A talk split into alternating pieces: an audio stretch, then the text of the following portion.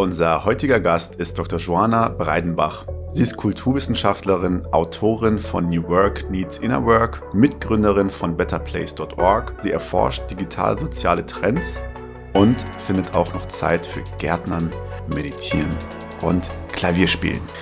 Ich möchte mich mit ihr zusammen über die Arbeitskultur von morgen austauschen. Und nun viel Spaß bei der heutigen Weltheldenfolge.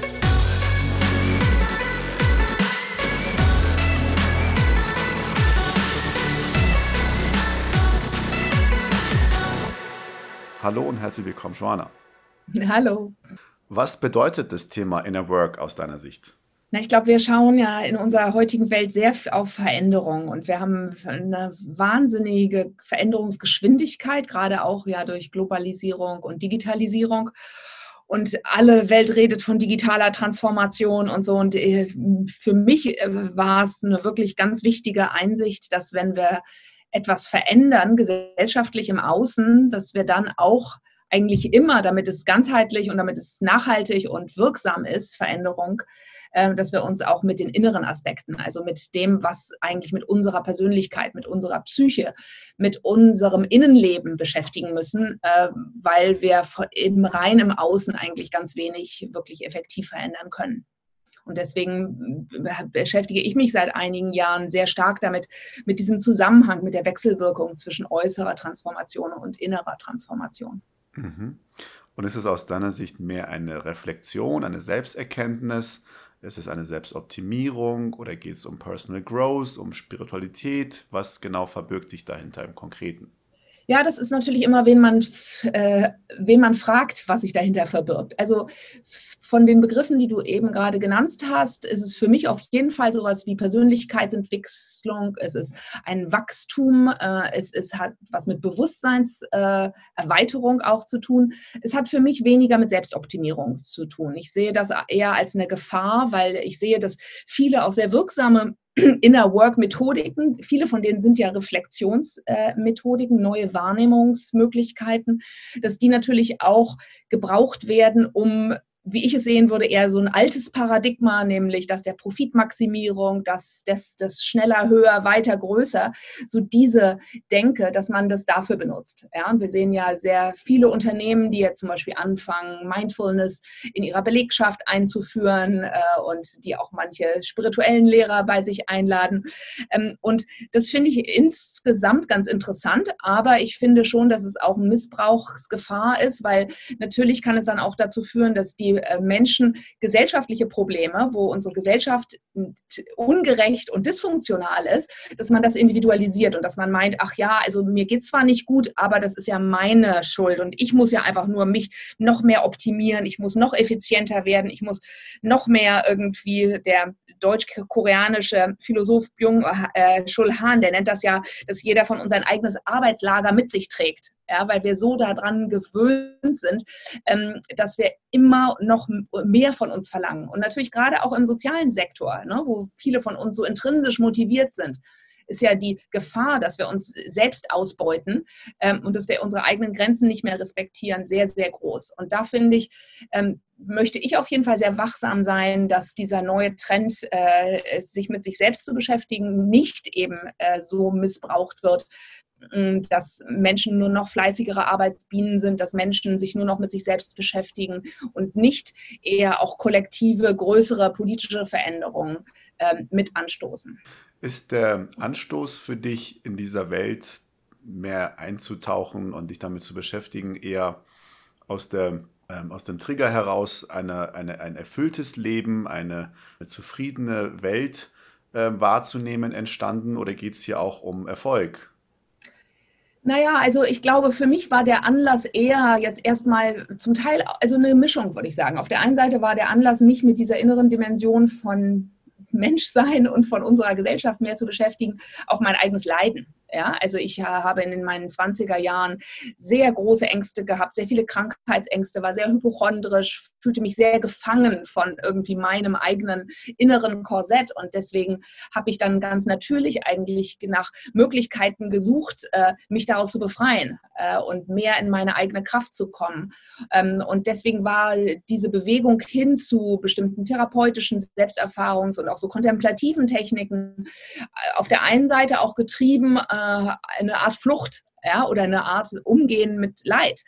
Ähm, und zugleich aber war es eigentlich auch immer, weil ich dann auch eine sehr positive, konstruktive, so inspirative äh, Facette habe, ähm, dass ich auch total neugierig war. Ja, was ist denn noch möglich? Was, welche Art von intensiven Erfahrungen kann ich denn noch machen?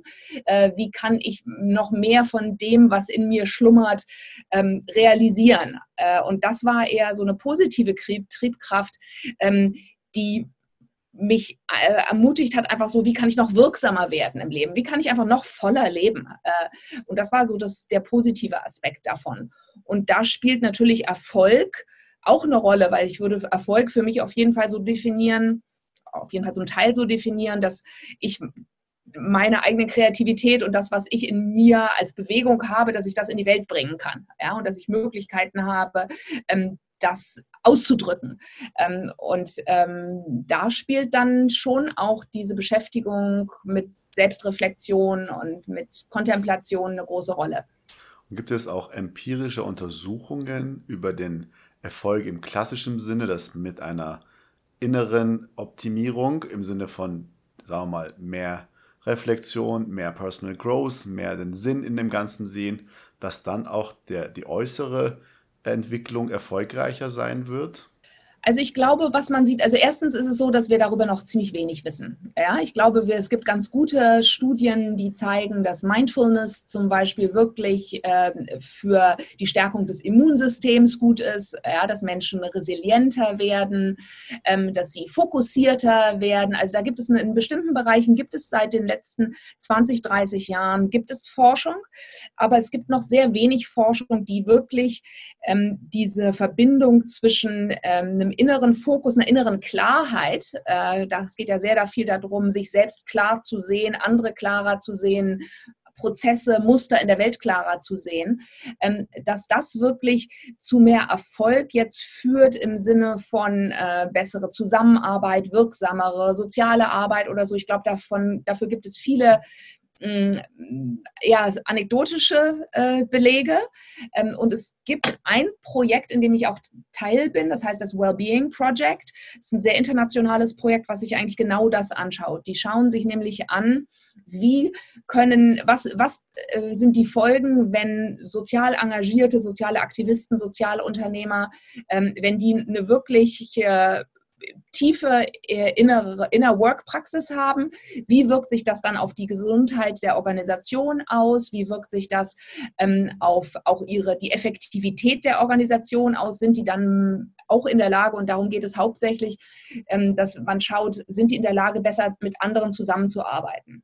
Ja, weil wir sehen ja im sozialen Sektor sehr viel Fragmentierung, sehr viele tolle, kleine, kreative Initiativen, die aber häufig nicht wirklich in die Kraft kommen, weil sie nicht in der Lage sind, Kräfte zu bündeln und dann wirklich Bewegungen zu starten, sondern immer sehr aus sich selbst heraus, aus ihrem eigenen Verein oder so, versuchen, Wandel zu, äh, äh, zu, voranzubringen. Ähm, und eigentlich bräuchte es ähm, breitere Fronten und mehr, aktiv, mehr, mehr Aktive, die sich zusammenschließen.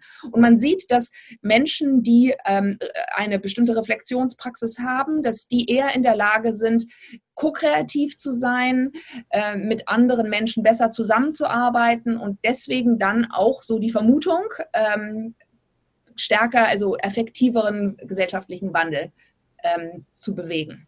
Jetzt hat die digitale Transformation oder die Transformation, der Wandel insgesamt verschiedene Stakeholder, verschiedene Bereiche, verschiedene Perspektiven, äh, gesellschaftlich, Arbeitnehmersicht, Arbeitgebersicht, Politik, ähm, also aus allen Bereichen, Gewerkschaften ist ja in irgendeiner Art und Weise eine gewisse, sagen wir mal, Veränderung oder Neufindung notwendig. Wenn wir jetzt mal die aus deiner Sicht verschiedenen Bereiche uns anschauen, welche Methoden, welche Kompetenzen, welche Werkzeuge sind aus deiner Sicht aus der jeweiligen Perspektive notwendig, um Inner Work mit New Work zusammenzubringen? Na, also so die, die meine Ausgangsbasis war ja, dass ich äh, gesagt habe, im Zuge der Digitalisierung erleben wir es, dass äußere Strukturen sich auflösen. Ja, von festen Lebensbiografien. Ich fange mit 18 an oder mit 16 an in einem äh, Siemens-Werk äh, und arbeite mich dann so hoch. Äh, ja. Also es gibt diese klassischen Biografien immer weniger. Äh, ja. Wir sehen, dass alle möglichen äußeren Strukturen ähm, in der Welt, gerade auch durch äh, die digitale Transformation, ich sage immer gerne verflüssigen ja, dass sie reduziert werden und dass wir deswegen aber auch als Menschen nicht so viel Halt im Außen haben, ähm, weil wir eben nicht mehr so diese Verlässlichkeit und diese Orientierung haben, wie sie vielleicht zu auch noch zu meiner Kindheit oder zu auf jeden Fall noch ähm, im 20. Jahrhundert bis zu gewissen Grade noch viel stärker vorhanden war. Ja. Und in dem Moment aber, weil wir als Menschen ganz stark Orientierung, Sicherheit ähm, und Zugehörigkeit brauchen, müssen wir die irgendwo anders an einer anderen Stelle herkriegen. Ja? Und in dem Moment, wenn ich sie nicht mehr im Außen finde, weil sich da so vieles flexibilisiert, muss ich es ja in mir innen haben. Das ist so quasi die Ausgangsbasis deswegen, weshalb wir sagen, dass ähm, eine innere Orientierung, eine innere Klarheit und bestimmte innere Kompetenzen ähm, sehr, sehr wichtig sind. Ähm, und äh, ich glaube, dass diese Kompetenzen in allen Bereichen wichtig sind. Also wir sehen es momentan wahrscheinlich am stärksten in der Wirtschaft, ja, weil die Wirtschaft ist sehr stark der digitalen Transformation ausgesetzt ähm, äh, und ähm, ist diejenige, die auch durch den Konkurrenzdruck und durch die massive Veränderung von Geschäftsmodellen, äh, von Märkten dazu gezwungen ist, viel mehr in so eine agile, ganz neue Art und Weise von Arbeiten reinzukommen. Und deswegen sehen wir ja so diese ganzen Trends von New Work und ähm, verflachte Hierarchien, dass man weggeht von festen Rollenbeschreibungen und so. Und deswegen ist es interessant, dass ich glaube, in Unternehmen ist momentan der Platz, wo wahrscheinlich die meisten Menschen lernen, so neue Kompetenzen, wie navigiere ich in Unsicherheit, aber wie navigiere ich auch in Komplexität, wo sie die lernen. Ähm, in der Politik sehe ich das noch nicht so wirklich, äh, äh, ja, dass, das, dass das angekommen ist. Ich glaube, das hängt auch damit zusammen, dass ähm, so diese politische Landschaft einfach nicht besonders innovativ ist. Wir, ne, der, die Art von Transformation, die wir da sehen und wahrscheinlich auch deswegen eine Kluft häufig zur Politik von Menschen, wo wir spüren, ja, sind denn das noch überhaupt unsere Repräsentanten, wenn sie so eine andere Lebenserfahrung ausstrahlen, als äh, wir sie sonst in unserem Alltag haben. Ähm, und zivilgesellschaftliche Organisationen sind natürlich auch in diesem Druck äh, sehr stark, sodass sie sich anders aufstellen müssen, äh, um effektiv zu arbeiten. Ne? Ich glaube, auch die großen NGOs, wir sehen da auch, dass diese Tanker mit Hunderten von äh, Beschäftigten, ähm, da ist die Frage, ist das wirklich die Art, wie man in Zukunft sozialen Wandel bewerkstelligen wird oder sind das nicht vielleicht viel kleinere U-Boote eher, ja, die viel flexibler, eher sehr punktuell an strategischen Triggerpunkten arbeiten, wenn sie sagen, okay, wir müssen Policy beeinflussen und mit, aber das mit kleinen, agileren Teams. Also auch da sieht man man eigentlich hin, so eine Entwicklung von den großen festen Strukturen hin zu eher flexibleren Netzwerkorganisationen. Also von daher glaube ich schon, dass das so ein gesamtgesellschaftlicher Trend ist im Zuge der Digitalisierung. Und da verstehen wir Digitalisierung dann eben nicht mehr nur als Werkzeuge, ja, was ja sehr viele Menschen immer noch verstehen. Das sind dann die Tools, die wir benutzen, irgendwie die Projektmanagement-Software oder sowas. Aber eigentlich ist es ja viel mehr ein Mindset und eine Veränderung von der Art und Weise, ja auch wie ich mich fühle, wie ich mich selbst als Subjekt erlebe ähm, und wie ich mich in der Welt äh, bewege. Und das finde ich so interessant und ich glaube, da wissen wir noch relativ wenig darüber, wie wirklich sich Welt anders anfühlt, ja, ob man in einer Behörde arbeitet, ja, oder ob man in einem dieser neuen äh, agilen, quirligen ähm, kleinen U-Boote äh, arbeitet, das ist ja ein ganz anderes Gefühl. Und deswegen finde ich es auch immer echt interessant, so diese Learning Journeys, die dann äh, auch bei uns beim Better Place Lab kommen, dann äh, Mitarbeiter von den großen Konzernen in Deutschland äh, und schauen sich an, wie wir arbeiten.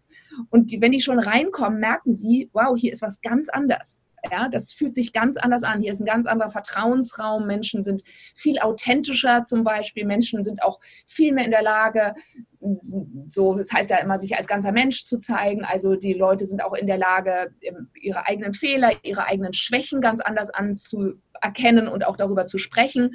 Mm, also das ist sehr häufig diese, dieses, das ist wirklich wie eine andere Welt, in die man eintauchen kann, je nachdem, in welchen Unternehmenskulturen äh, man gerade sich aufhält. Ganz spannend. Und würdest du sagen, dass äh, einzelne Personen, die mit diesem Mindset, mit dieser Kompetenz ähm, ausgestattet sind, in der Lage sind, eine Organisation zu verändern? Oder eher andersrum, eine Organisation, die diesen Aufbau hat, diese Strukturen und Prozesse oder ähm, ja, diese Kultur äh, lebt und hat, in der Lage ist, eher dann Menschen, die das noch nicht können, zu beeinflussen und zu verändern? Was ist da schneller und leichter? Ja, ich glaube, das geht in beiden Richtungen. Also ich glaube schon, äh, diese Art von Arbeiten, diese Art von auch als Mensch präsent sein, was, weil diese neuen Arbeitsformen zeichnen sich auch sehr stark dadurch aus, dass eben die herkömmliche Trennung, die wir auch gerade in Deutschland pflegen, so zwischen hier ist mein Beruf äh, und hier ist mein Privatleben, dass das sich verändert. Ja? Äh, weil äh, dafür gibt es auch einen Grund, es ist nicht Selbstzweck, dass man irgendwie jetzt so mit seiner ganzen Emotionslandschaft zum Beispiel im Team präsent ist. Es ist so, dass in dem Moment, wenn ich nicht mehr so feste Strukturen und Prozesse habe, an denen ich mich orientiere in der Zusammenarbeit, dann brauche ich viel mehr Informationen, um gute Entscheidungen zu machen. Ja, also ich muss ja mich an irgendwas anderem äh, orientieren, wenn ich ein Projektteam zusammenstellen will. Wenn ich das nicht mehr klar ist, ah, das ist derjenige, der als längster bei uns im Unternehmen ist, dann gibt es eine Regel. Ja, der ist der Projektchef. Wenn das aber nicht ist, dann muss ich wissen, welche Interessen haben meine Kollegen? Welches sind ihre Kapazitäten? Wie geht es ihnen gerade? Sind sie in der Lage, noch eine extra Schippearbeit äh, zu erledigen oder nicht? Ja, also ich brauche viel mehr ähm, so Informationen zwischen den Zeilen, ähm, um dann eben als Team schnell agil wie in so einem Mobile zusammenzukommen und zu sagen, ah, hier ist ein neues Projekt. So und so stellen wir dieses Projektteam zusammen äh, ja, und dann sich sehr situativ auf diese jeweilige neue Situation einstellen und dann, wenn diese Situation vorbei ist, wenn die Studie zum Beispiel fertig geschrieben ist in unserem Fall oder wenn das Produkt ausgeliefert ist, dann zerfällt vielleicht diese Struktur, die sich gebildet hat, ähm, äh, vollkommen und bildet sich dann wieder in einer anderen Konstellation Konstellation neu. Also ähm, das ist schon etwas, ähm, was eben grundsätzlich anders ist. Und ich habe Beispiele erlebt, wo Chefs äh, quasi diese Inspiration hatten, äh, weil sie auch gelangweilt waren. Also ich war zum Beispiel gelangweilt auch von dem herkömmlichen Führen, ja, weil ich habe gedacht, was soll das? Ja, ich weiß in vielen Bereichen gar nicht mehr als meine Kollegen und trotzdem denken die alle, dass ich hier irgendwie der Boss bin und äh, was soll das? Äh, ja. Ähm, und ähm, ich glaube, Chefs können eine Einladung aussprechen und äh, Teams dazu einladen und ihnen auch die Hilfestellungen geben, so auf eine andere Art und Weise wesentlich selbstorganisierter zu arbeiten. Ich sehe aber auch immer wieder, dass Inspirationen äh, solcher Art von anderen, an anderer Stelle im Unternehmen äh, auftauchen und dass dann Abteilungsleiter oder irgendwelche anderen Führungskräfte ähm, begeistert davon sind und sagen, ey, lasst uns doch mal in unserem Team sowas ausprobieren. Äh, und das ist auch möglich. Allerdings äh, stößt das dann häufig doch an eine Zimmerdecke, weil ähm, die an der Grenze zwischen so zum Beispiel einem selbstorganisierten Team in einem Unternehmen und einer ansonsten eher hierarchischen Umgebung, da gibt es doch häufig Reibung und Irritationen, ja, weil wir eben da zwei gar nicht mal nur so unterschiedliche Organisationsprinzipien, sondern wirklich zwei Wertesysteme haben, die aufeinander prallen oder aufeinander stoßen ähm, und wo äh, die gegenseitig häufig nicht so viel Verständnis füreinander haben. Ja, also äh, ich erlebe das auch bei mir durchaus bei Better Place, ähm, dass die Teile von uns, die eher hierarchisch strukturiert sind und die, die selbst organisiert sind, dass es da wirklich viel Kommunikation, gegenseitiges Verständnis, Interesse braucht, um zu verstehen, wie arbeiten denn die anderen? Und dass man nicht gleich sagt, ach, die sind ja chaotisch, äh, weil da, da, weiß man ja nie, was die äh, genau machen, äh, dieser selbstorganisierte Laden. Oder dass die selbstorganisierten Leute sagen, dieser hierarchische Teil, der versucht mich in irgendwelche Strukturen zu pressen, die überhaupt nicht für mich nicht passen, was soll das? Äh, ja? Also das, da ist hm, ich glaube, wir sind da gerade so dabei, als Menschheit kann man fast schon sagen, in Unternehmen herauszufinden, wie man mit so unterschiedlichen, wenn unterschiedliche Wertesysteme aufeinandertreffen, wie man dann trotzdem konstruktiv miteinander arbeiten kann. Und hast du trotzdem eine Erfahrung, die, die uns jetzt mal als Ratschlag äh, dienen kann, in welchen Schritten eine Selbstorganisation, unabhängig von der Größe jetzt, ob es ein Team ist oder eine Firma ist, in welchen Schritten idealerweise das Ganze ähm, umgesetzt werden kann? Ja, gerne. Also ähm, ich sage erstmal, wie man es nicht machen sollte, weil wir haben im Better Place Lab ist eigentlich falsch gemacht. Ja, wir haben dieses Buch gelesen von Frederic Laloux, 2014 rausgekommen, Reinventing Organizations waren total begeistert, haben gesagt, so wollen wir arbeiten. Und ähm, haben nicht gecheckt, und so heißt sehr selbstorganisiert. Ähm, äh, Lalou spricht ja auch sehr viel davon, dass man als ganzer Mensch äh, sehr menschenzentriert Unternehmen aufbaut, ähm, dass man sehr flexible und sehr freiheitliche Strukturen äh, hat und wir haben gedacht, super, so wollen wir arbeiten und haben nicht bedacht, dass wir als Menschen eigentlich zum Teil noch gar nicht an dieser Stelle waren, wo wir wirklich so viel Selbstverantwortung übernehmen konnten, wirklich so selbst motiviert, äh, so gut miteinander kommunizieren konnten. Also wir haben dann eigentlich gemerkt, dass wir eine ganze Reihe von inneren Kompetenzen nachziehen mussten, um überhaupt in diese schicke äußere Hülle Selbstorganisation reinzupassen. Äh, ja. ähm, heute würde, und ich habe diesen Prozess bei Better Place ja zusammen mit einer Organisationsentwicklerin ähm, gestartet, Bettina Rollo. Wenn äh, die Bettina heute in Unternehmen kommt und die sagen, wir wollen Selbstorganisation, dann sagt sie, wartet mal ab ähm, vielleicht wollen wir nicht gleich irgendwie was eine neue Hülle bauen, äh, sondern lasst uns doch mal gucken, wer seid ihr? Was treibt euch wirklich an? Was, was, äh, wie arbeitet ihr denn bisher? Was ist denn jetzt wirklich euer, gerade euer aktuelles Modell? Und was wollt ihr daran verändern? Also sie arbeitet viel mehr von innen nach außen. Ja, dass Teams dann äh, erstmal eine sehr solide Standortbestimmung machen und sagen, okay, wie führen wir denn bisher? Wie kommunizieren wir denn bisher? Wie arbeiten wir bisher zusammen? Ja, und ihre, die eigenen Muster. Und wir, wir alle denken ja, dass die Art und Weise, wie wir arbeiten, normal ist. ja? Aber, und wir haben, die wenigsten von uns haben wirklich so ein bisschen Distanz dazu, dass wir sehen, aha, so sind unsere Muster, so sind unsere Rituale, so sind unsere, ähm, äh, die, die, Art und Weise, das ist eigentlich unser System. Und das ist eigentlich der erste Schritt. Dass, ähm, ich würde sagen, wenn Teams brauchen am Anfang erstmal ähm, eine, die Möglichkeit, sich selbst zu reflektieren, sich sehr offen auch und auch über hierarchische Ebenen offen hinweg auszutauschen, was gut funktioniert, was nicht gut funktioniert, was sie sich eigentlich wünschen. Ähm, was auch das Potenzial der einzelnen Mitarbeiter ist, wo die sich hinentwickeln wollen. Ähm, und wenn man so eine gute Standortbestimmung gemacht hat, dann kann man die nächsten Schritte planen und sagen, okay, hier und hier möchten wir was verändern ja, weil wir sehen, dass da Räume sind, die wir noch nicht ausfüllen, wo wir uns hinentwickeln wollen. Ähm, wir sehen, dass da eine neue Marktchance ist. Das können alle möglichen äh, quasi ähm, Incentives sein, äh, die, äh, denen man folgen möchte, ähm, sodass eigentlich jetzt in dem Prozess, wie Bettina ihn äh, mittlerweile macht, immer erst diese Standortbestimmung steht und dann eine Organisationsentwicklung darauf folgt.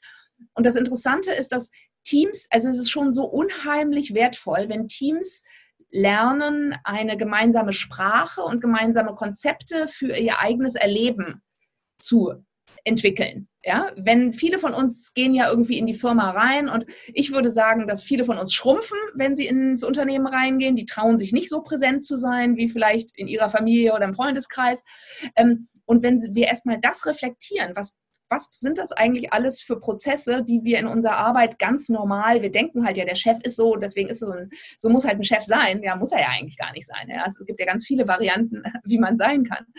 Ähm, und äh, wenn man so ein bisschen verfremdet, also ich bin ja Kulturanthropologin eigentlich und ich finde so das Bild, dass wie wenn man auf sich selbst wie auf einen fremden Stamm, also wie auf eine fremde Gesellschaftsgruppe drauf guckt und sich anschaut, interessant, wie die das hier machen. Die sagen Mahlzeit und das sind deren Erfolgskriterien und die äh, messen sich an irgendwelchen KPIs. Wieso denn? Ja, und erstmal so diesen Verfremdungseffekt hat und sich selbst anschaut mit einer Distanz, wo dann natürlich auch die Freiheit drin liegt, was ganz anderes zu machen und eben den Status quo zu verändern.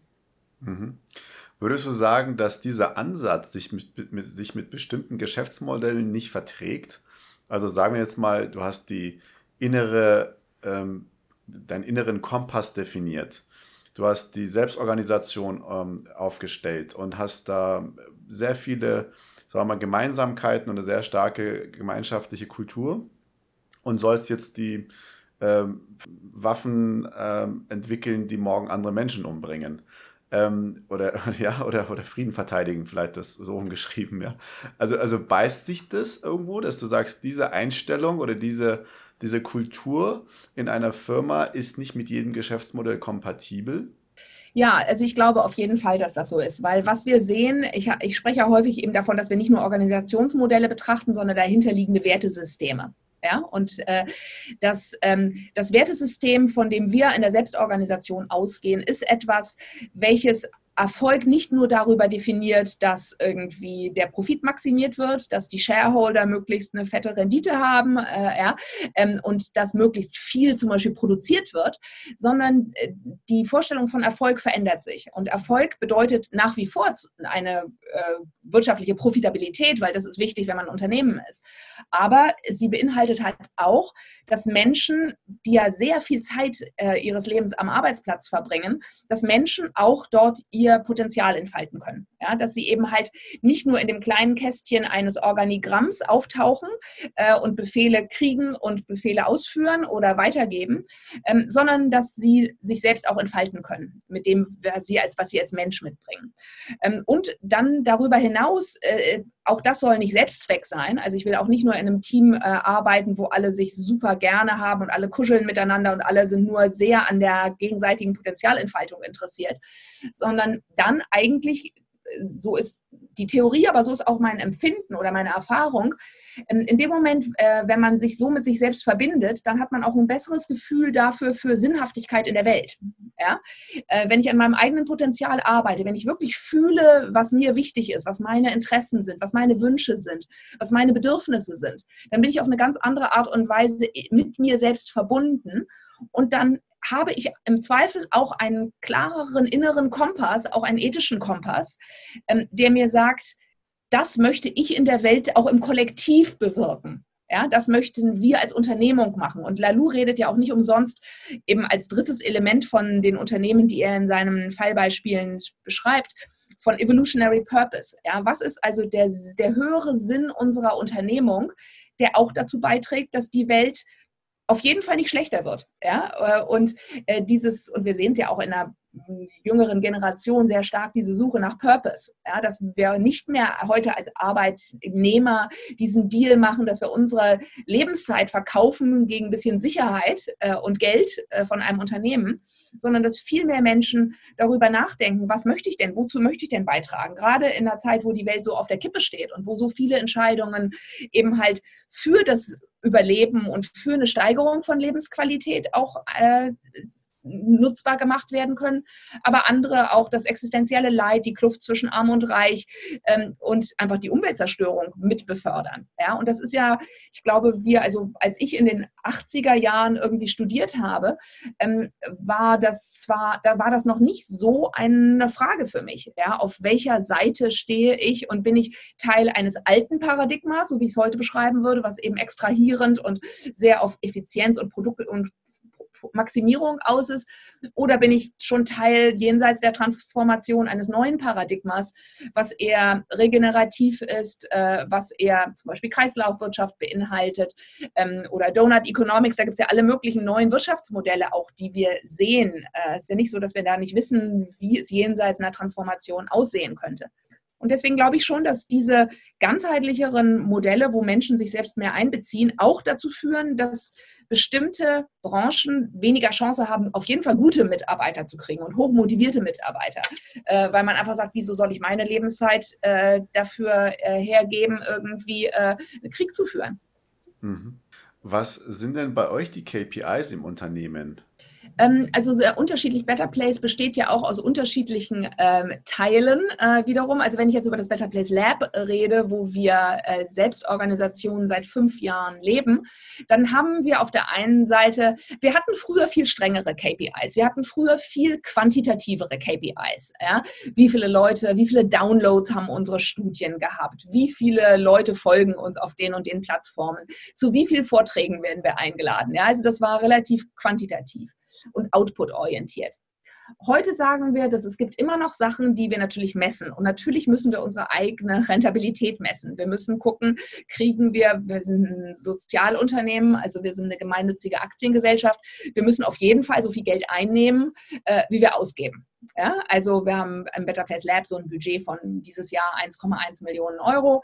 Also müssen wir gucken, das ist eine KPI, die super wichtig ist. Ja, wo stehen wir in unserer Jahresplanung ähm, und ähm, äh, liegen wir da äh, gut äh, äh drin, dass wir uns refinanzieren können. Das ist ein ganz wichtiges KPI.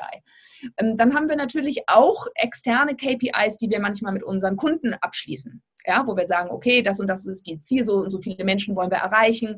Da sind wir sehr stark auch getrieben davon, dass wir auch bestimmte Wirksamkeit messen wollen. Ja, wie viele Frauen, äh, die wir in ein Mentorenprogramm im Bereich Digitalisierung ähm, nehmen wollen, wie viele, wie viele wollen wir damit erreichen äh, und wo sollen die zum Beispiel am Ende dieses Programms stehen? Äh, zugleich aber haben wir gelernt, dass viele von den Sachen, die wirklich wichtig sind im Leben, sich eben halt nicht so messen lassen. Und ähm, ich sage häufig, wenn Leute mich fragen, was ist eine gute Organisation, dann sage ich, ich würde nicht so viel auf die KPIs schauen, sondern sind die Menschen, die dort arbeiten, wirklich ernsthaft bemüht, ihre Ziele zu erreichen? Ja, haben sie diese und sind sie klug genug, ja, um zu wissen, wie sie das machen? Also mir geht es viel mehr um eine Haltungsfrage eigentlich inzwischen. Ähm, und das merkt man ja. Man merkt ja, wie Spot-on-Menschen sind, ja, wie sie, und das heißt nicht, dass sie getrieben sind, das kann sich negativ auswirken, ja, sondern wie, wie klug und reflektiert sie einfach ein soziales Problem angehen. Und soziale Probleme sind fast immer ja systemische Probleme, die so komplex sind, dass wir sowieso gar nicht häufig wissen, was wir messen sollen. Ja, und wir wissen gar nicht, was ist der Zeitraum, in dem wir es messen sollen. Weil wenn ich irgendwie, natürlich kann ich Impfungen oder irgendwie sowas kann ich messen. Wie viele Kinder wurden geimpft? Schön. Ja, das ist sehr quantitativ und wird deswegen wahrscheinlich auch von vielen Spendern sehr gerne bespendet, solche Projekte, weil sie so greifbar sind. Aber wenn ich darum ähm, für eine aufgeklärtere, äh, digital, digital aufgeklärtere Bevölkerung bin, ja, das ist schon wesentlich schwerer zu messen. Ja, oder äh, die, die, das Empowerment von Frauen. Ja, das sind viele Sachen, die nicht so einfach zu messen sind und, ähm, und die häufig ja auch wiederum sehr kontraintuitive Folgen haben. Ne? Ich, ich, bewege einen Trigger, äh, mache irgendwas damit, ja, die, die Folgen, die kann ich häufig im Voraus gar nicht abschätzen und weiß deswegen gar nicht, wo ich irgendwie messen soll.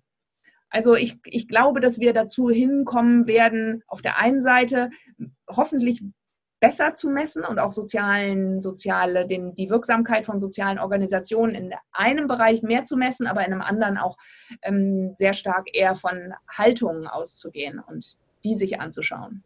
Mhm. Ich habe mir jetzt die Frage gestellt, das Thema Talents und, und War of Talents und, und Mitarbeiterfindung und Suche ist ja eh schon recht komplex in, in vielen Branchen und vielen Bereichen. Und wenn ich jetzt noch diese Dimension, die ja natürlich sehr wichtig ist, auch noch sehr weit oben anstelle, wie einfach ist es noch für euch oder auch für Unternehmen, die diesen Ansatz gerne umsetzen möchten, Mitarbeiter mit diesem Reifegrad an Haltung und an, an, an also mal, innere Orientierung zu finden? Oder ist es äh, nicht bei euch auch ganz klar ein, äh, ein Weiterbildungsthema, ein Weiterentwicklungsthema für die, die zu euch kommen? Also auf jeden Fall. Ähm, ich würde sagen beides. Also wir sehen auf der einen Seite, dass das sehr attraktiv ist, ja, äh, dass viele Menschen sich danach sehnen, nach so zu arbeiten und dann aber häufig auch nicht wissen, worauf sie sich einlassen. Ja, wir haben äh, vor kurzem äh, haben wir mit ein paar relativ neuen Mitarbeitern mal gesprochen und dann nochmal ihre Erfahrungen, wie es so war, bei uns anzufangen, reflektiert. Und die haben gesagt, dass sie sich eigentlich das erste Jahr über ziemlich unsicher fühlten ja, weil sie eben so wenig Orientierung haben. Und das ist schon krass, wenn man in ein neues Unternehmen kommt und du lässt, stellst dich darauf ein, dass du eigentlich ein Jahr lang relativ unsicher bist, ja, wer was macht, mit wem rede ich über was. Äh, ja. Das ist schon, äh, voraussetzungsvoll. Ähm, auf der anderen Seite ist es so, dass sich natürlich unser Recruitment-Prozess sehr verändert hat. Also wir fragen heute neben den ganzen fachlichen Aspekten, die für uns wichtig sind, viel mehr eben halt auch, was du angesprochen hast, diese Art von ähm, Reflexionsfähigkeit, Konfliktfähigkeit. Wie, wie ist ein Mensch in der Lage, offen Feedback zu geben? Äh, ja, auch unangenehme Sachen anzusprechen.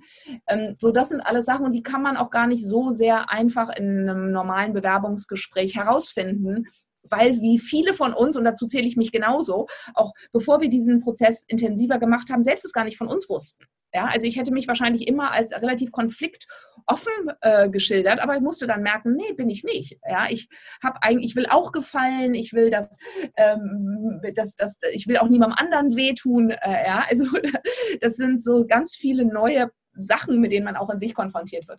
Ähm, und deswegen ist es so, dass wir zwar so das Kernteam, was jetzt seit einigen Jahren eben so diese Kultur mitentwickelt hat und auch mitlebt und mitprägt, ähm, dass wir uns auch immer noch weiterentwickeln, ja, äh, weil wir können immer noch offener sein, immer noch transparenter miteinander kommunizieren. Also es ist ein kontinuierlicher Prozess und dafür haben wir auch so eine Art Supervision äh, mit unserer Organisationsentwicklerin, so alle paar Monate.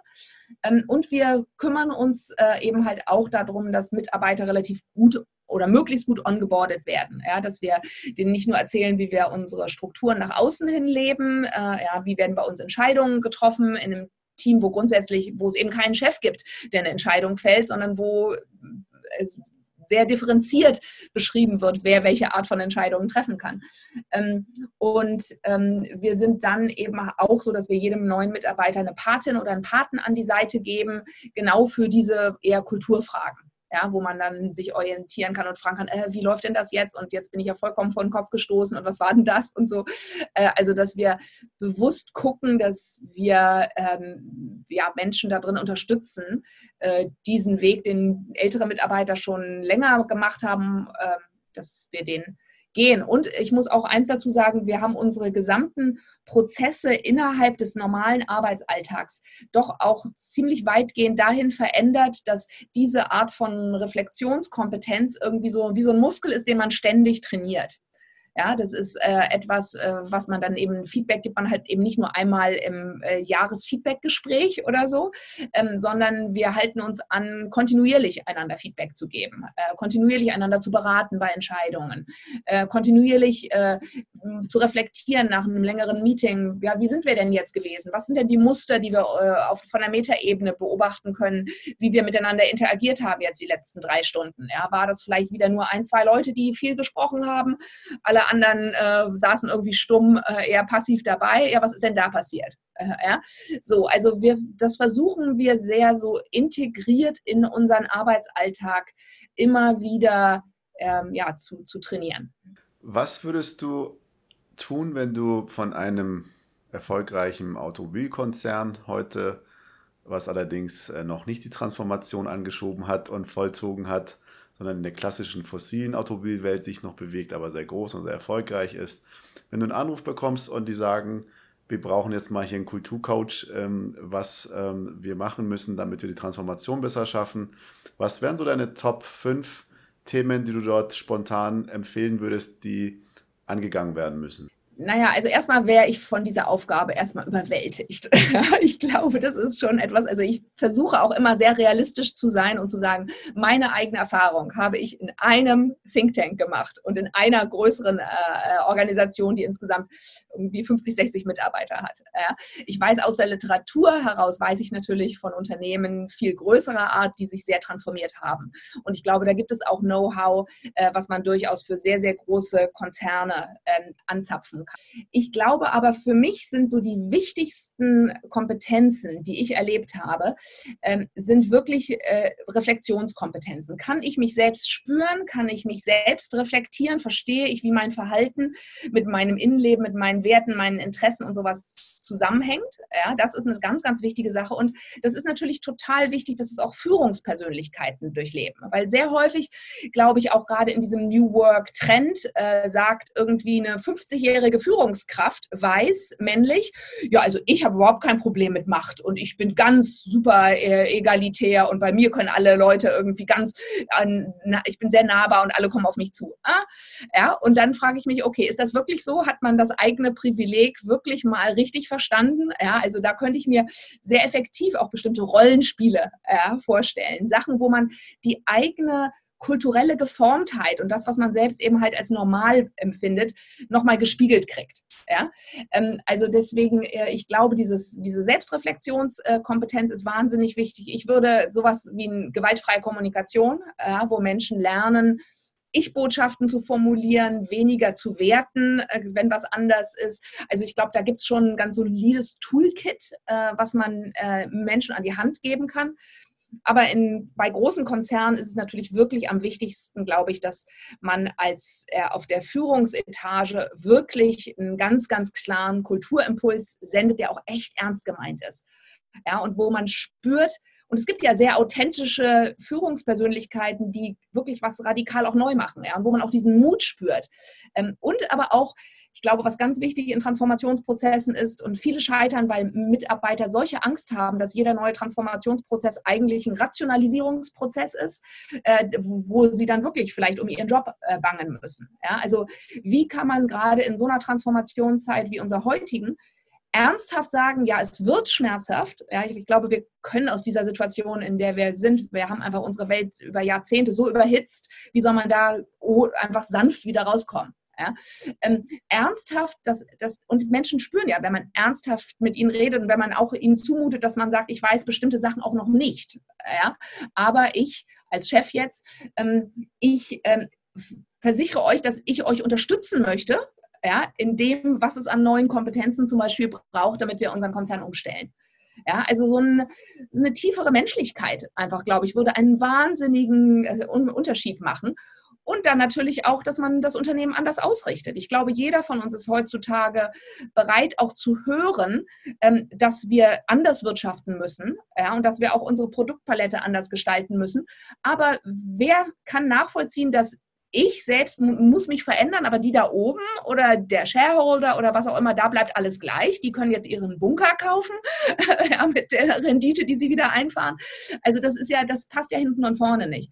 Also ich glaube, so diese Art von wirklich so einer authentischen Glaubwürdigkeit und auch einer, ja, einem Eingestehen, dass wir in komplexen Systemen, in denen wir drin sind, nur einen Schritt nach dem anderen machen können und ernsthaft bemüht sind, einfach das gemeinsam zu schaffen. Ich glaube, so, so das wäre so mein Haltungsimpuls. Mhm, vielen Dank. Gibt es bei dir einen ausgeprägten Wunsch, wie du die Welt verändern würdest, wenn du das dürftest und könntest? Tja, also ich bemühe mich natürlich in ganz vielen Sachen, die ich mache, ähm, so zu schauen, was sind die Impulse, die ich in die Welt reingebe. Und manchmal denke ich, ich gebe viel zu viele Impulse rein und kümmere mich nicht darum, irgendwie, welche sind wirklich transformativ. Ähm, so, weil ich einfach so ein, es liegt einfach an meinem Naturell, eine Idee zu haben und die dann gleich umzusetzen. ja. ähm, und ich glaube, da liegt auch eine gewisse Gefahr von Verzettelung dann da drin. Ähm, also ich finde diese, für mich selbst als für mich als Mensch war diese Einladung, die ich bekommen habe, auch durch einen spirituellen Lehrer, durch Meditation als Praxis, durch ein paar therapeutische Ansätze, ähm, mich selbst mit mir selbst zu beschäftigen. Nicht aus Selbstzweck, nicht als Nabelschau, nicht narzisstisch, sondern wirklich mich ernst zu nehmen, wie ich hier in dieser Welt bin. Ähm, und ich, das ist so etwas, wo ich denke, wenn wir dahin kommen würden in unserem Bildungssystem äh, ja, und in unserem generellen Bewusstsein, dass diese inneren Kompetenzen, über die wir jetzt äh, ja schon länger gesprochen haben, wirklich genauso wichtig sind, wie dass ich mathematische Grundkenntnisse habe, physikalische Grundkenntnisse, irgendwie in Literatur durchdringen kann. Ja, also das alles, was wir sonst lernen. Das, das äh, alles, das äußere Wissen, dass das einfach ergänzt werden muss durch dieses Wissen über mich selbst. Ähm, und äh, ich finde mal ein schönes Beispiel dafür ist so, dass äh, wir ja auch in Deutschland vor 150 Jahren gab es auch keinen Sportunterricht äh, an Schulen. Aber der wurde dann eingeführt. Und damit wurde ein ganz neuer Standard gesetzt, was zu einem gelungenen Leben dazugehört. Und das ist halt auch Bewegung. Ähm, und genauso glaube ich, dass diese ähm, Technologien und diese Methoden wir ganz selbstverständlich einbauen könnten in unsere eben Bildungssysteme von ganz grundlegend bis auch an äh, Uni, Berufsschulen und sonstiges und in Unternehmen, dass das einfach so eine Art von Wissen wird, das selbstverständlich ist, dass wir das mit uns tragen, weil ich meine, wir leben in einer Gesellschaft und ich finde, das darf man auch nicht vergessen. Unsere Lebensqualität weltweit ist so hoch wie noch nie zuvor. Ja, unsere Lebenserwartung ist so weit wie noch nie zuvor. Also ich kann sehr viel lamentieren über wie die Welt gerade ist. Ähm, und zugleich muss ich ja das, möchte ich das anerkennen, ja, das, was wir alles auch, auch geschafft haben. Ähm, und ich äh, glaube, dass diese inneren äh, Kompetenzen äh, so notwendig sind, weil wir sehen die ganzen Zahlen im Bereich emotionale, mentale Gesundheit explodieren. Wir haben eine Pandemie der Einsamkeit äh, in unseren Gesellschaften. Ja, es gibt so viele Bereiche, wo wir uns einfach nicht wirklich trauen zu fühlen und dann auch unserem Gefühl entsprechend Entscheidungen zu treffen und das mit einzubeziehen. Deswegen glaube ich, so eine Art Fühlschule, ähm, äh, wo wir differenziert lernen zu fühlen äh, ja, und nicht projizieren und so. Es gibt natürlich auch ganz, wenn man jetzt auch gerade rüberschaut nach Amerika oder so, es gibt natürlich auch ganz viele, wo du denkst, nee, diese Art von Gefühlen will ich nicht haben, ähm, weil die einfach nicht reflektiert sind. Ja? Aber ähm, das wünschte ich mir. Ja, ein sehr schöner Wunsch. Was ist deine Einschätzung, was macht Corona mit diesem Ansatz? Also wird die Sinnesfrage und wird diese Kulturfrage Inner Work durch die Corona-Pandemie aus deiner Sicht ähm, in irgendeiner Art und Weise beeinflusst, befördert oder eher abgebremst? Ja, ich bin mir bei Prognosen immer sehr bewusst, dass ähm, jeder von uns wahrscheinlich dazu tendiert, äh, die Themen, an denen er selbst gerade gearbeitet hat, jetzt irgendwie äh, Corona als Beschleuniger dafür zu sehen ja, und zu denken, ah, jetzt endlich. ja. Mhm. So, also ähm, vor diesem Hintergrund glaube ich aber doch, dass vieles von dem, was du angesprochen hast, stimmt, weil wir sehen, also Corona hat ja auf jeden Fall ähm, dieses, dadurch, dass Deutschland plötzlich Millionen von Menschen äh, im Homeoffice waren, dass sie eine ganz andere Art von dezentraler Arbeitserfahrung gemacht haben, die zum Teil herausfordernd war, wenn du kleine Kinder hast und so, ja, und dir selbst nicht so gut Halt geben kannst und Struktur, die aber für viele auch eine sehr interessante und auch positive Erfahrung war. Ja, dass wir dadurch schon einfach mal flächendeckend nicht nur einen wahnsinnigen Digitalisierungsschub äh, gesehen haben, wo viele Menschen viel kompetenter in unserem Land mit digitalen Technologien äh, gelernt haben, umzugehen, aber auch, wo diese neue Form von Arbeiten jetzt einfach mal ein paar Monate praktiziert worden ist. Und ähm, vor dem Hintergrund dieser Erfahrung und ich glaube, genau die Kompetenzen, die es braucht, um dezentral im Homeoffice gut zu arbeiten, sind auch die, die ich meine, wenn wir über Digitales arbeiten und über äh, die äh, Arbeit im, die, im digitalen Zeitalter sprechen, die es braucht. Und von daher glaube ich schon, dass das jetzt wie so ein kleiner Beschleuniger war, hin in eine Richtung, ähm, wo viel mehr Menschen überdenken, okay, wie wollen wir eigentlich in Zukunft ähm, arbeiten und auch woran wollen wir arbeiten. Also Deswegen, ich, ich glaube, dass schon viele Bevölkerungskreise oder mehr denn je auf jeden Fall so eine Art von Zwangsreflexionspause jetzt hatten ähm, und auch vielleicht sehr elementar in sich gespürt haben, was ist denn wichtig und was ist nicht wichtig.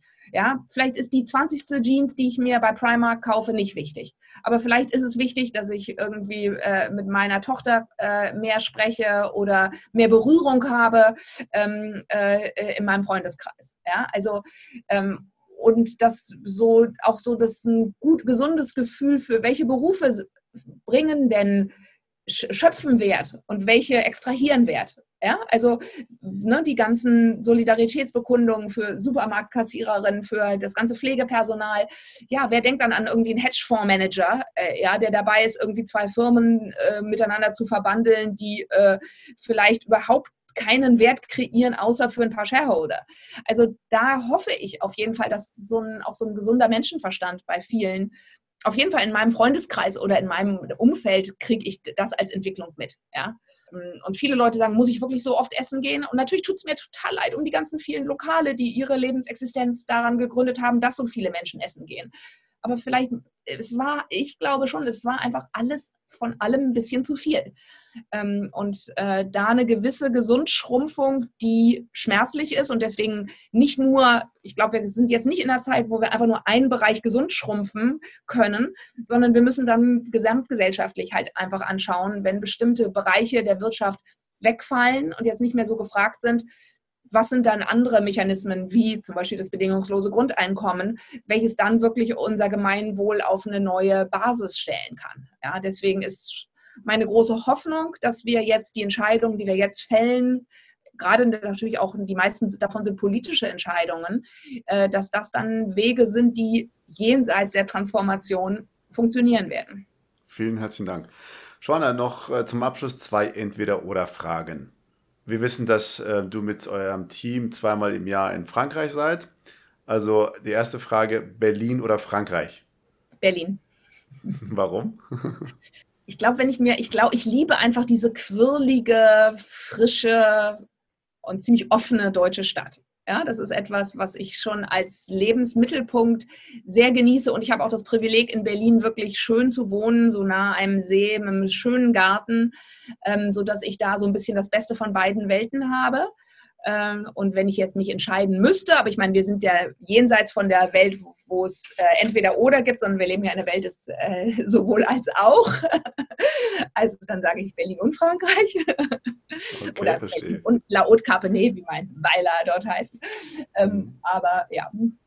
Okay, und äh, Sundowner an der Spree oder Fischbrötchen in Hamburg? Du bist ja in Hamburg geboren. Ja, ach, dann nehme ich jetzt mal das Fischbrötchen in Hamburg.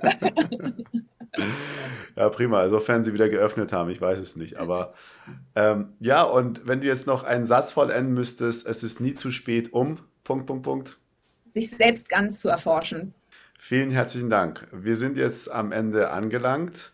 Vielen Dank für die inspirierenden ähm, Worte, Sätze, Beiträge, die uns äh, einen ganz neuen Blickwinkel verschafft haben, um über uns, über unsere Arbeitswelt, unsere Lebensweise neu nachzudenken. Ich möchte an der Stelle nicht versäumen, nochmal zu erwähnen, dass äh, betterplace.org ein wunderbarer Platz ist, um sich äh, über sinnvolle soziale Projekte zu informieren, um dort zu überlegen, ob man auch Geld äh, spendieren möchte oder auch Zeit verbringen möchte. Also das solltet ihr euch definitiv anschauen. Und Joanna, nochmal an dich persönlich nochmal ganz, ganz herzlichen Dank für deine Zeit und dafür, dass du uns so viel Insights und so viele tolle Ratschläge mit auf den Weg gegeben hast. Vielen herzlichen Dank. Vielen Dank dir.